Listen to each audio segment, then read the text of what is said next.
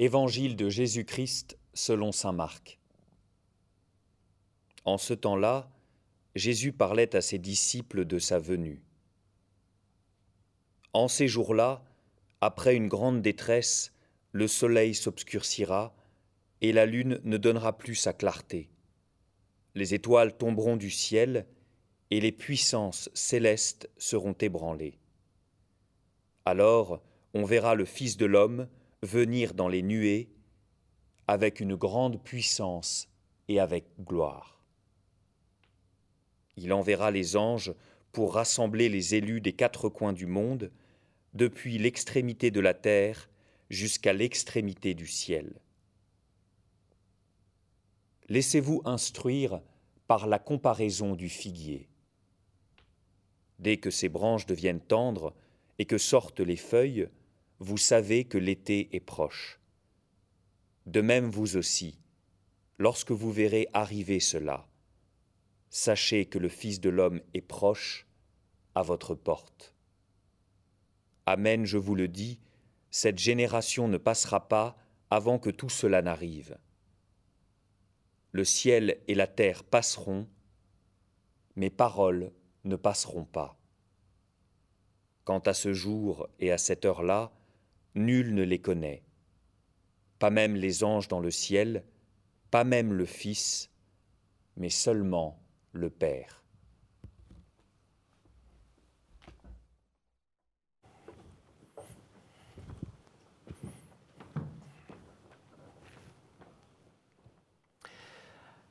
Nous arrivons à la fin du temps ordinaire, le 33e dimanche du temps ordinaire, et vraiment le dernier dimanche de ce temps ordinaire, puisque la semaine prochaine, nous fêterons la, fête du Christ roi de l'univers.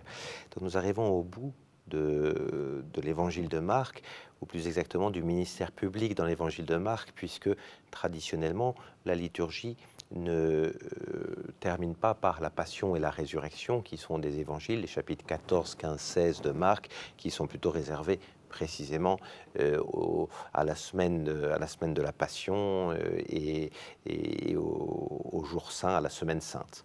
Voilà. Donc ici, en arrivant au chapitre 13 de Marc, nous arrivons vraiment à la toute fin du, du ministère de Jésus et notamment tout le chapitre 13, c'est un grand discours de Jésus euh, avec euh, Pierre, André, Jacques et Jean. Il en a quatre avec lui. Il est devant le temple de Jérusalem et il va faire ce grand discours qu'on appelle habituellement eschatologique. C'est un des deux grands discours qu'on a dans l'évangile de Marc. On a le discours en parabole au chapitre 4 et puis le discours eschatologique ici au chapitre 13.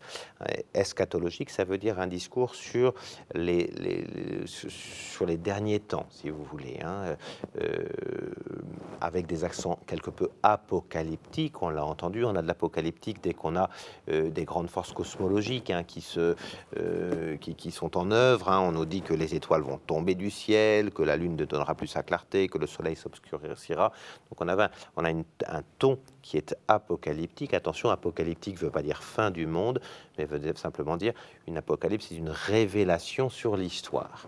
Donc Jésus est ici en train de donner véritablement le sens de l'histoire. Euh, il oriente euh, son enseignement non pas simplement, comme on l'a vu, sur ce que ça voulait ce que ça veut dire qu'être disciple, ce que ça veut dire que, euh, que le fonctionnement de l'Église ou que sais-je encore. Là, il est en train d'orienter vraiment à la toute fin, dans ses dernières paroles, à la toute fin de son ministère, il est en train d'orienter ses auditeurs, et en l'occurrence les quatre disciples qui sont là, vers une réflexion historique, cosmologique, finale. Voilà. Et, c'est ainsi qu'il faut entendre la fin de ce chapitre 13, hein, les versets 24 à 32 que nous lisons aujourd'hui, comme étant Jésus qui donne des clés pour comprendre ce qu'est l'histoire de l'humanité. Et avec des clés qui nous sont parfois un peu surprenantes, parce que à la fois Jésus dit qu'il y aura euh, la fin des temps, ce jour-là, cette heure-là, nul ne les connaît, pas même les anges du ciel, pas même le Fils, hein, mais seulement le Père. C'est-à-dire qu'il y aura vraiment, euh, il y aura un moment où les choses s'achèveront. Et en même temps, juste avant, il dit attention, Amen, je vous le dis, cette génération ne passera pas avant que tout cela n'arrive. Euh, c'est d'ailleurs ces paroles de, Jésus qui, euh, qui ont fait croire à la première génération que la fin du monde était toute proche. Hein. On, a des accents comme ça dans les épîtres aux Thessaloniciens, par exemple. Hein. Euh, ça va venir. Et puisqu'il a dit que la génération ne passerait pas, la fin du monde est pour maintenant. C'est encore ça qui va habiter le, millénarisme à la fin du, du premier millénaire. Hein. C'est-à-dire la certitude que c'est pour maintenant. Et on n'arrête pas de le dire. Attention, Jésus a dit, on ne sait pas quand ça va arriver. Et alors pourquoi est-ce qu'il dit, pourquoi est-ce qu'il dit, mais ça va arriver euh, alors que cette génération euh, ne, sera pas encore passée eh Parce qu'il ajoute un tout petit peu avant, hein, et je vous invite à regarder ça. Alors on verra le Fils de l'homme venir dans les nuées avec grande puissance et avec gloire. Et cette phrase-là, c'est une phrase que Jésus va répéter devant le grand prêtre pour parler au fond de lui-même sur la croix. Quand Jésus est sur la croix, il vient avec puissance et grande gloire. Tout l'enseignement de Jésus consiste à dire que sa gloire n'est pas d'abord une sorte de gloire euh, extraordinaire euh, et, écrasante, mais que sa vraie gloire, c'est d'avoir été chercher l'homme dans sa mort. Et le Fils de l'homme qui vient sur des nuées avec grande gloire, c'est vraiment Jésus sur la croix, c'est le même. Arrêtons de penser, bah, il y a le temps de la souffrance, puis le temps de la gloire, il y a le temps pour nous de trimer sur cette terre, ça ira mieux là-haut. Arrêtons de penser les choses en deux temps.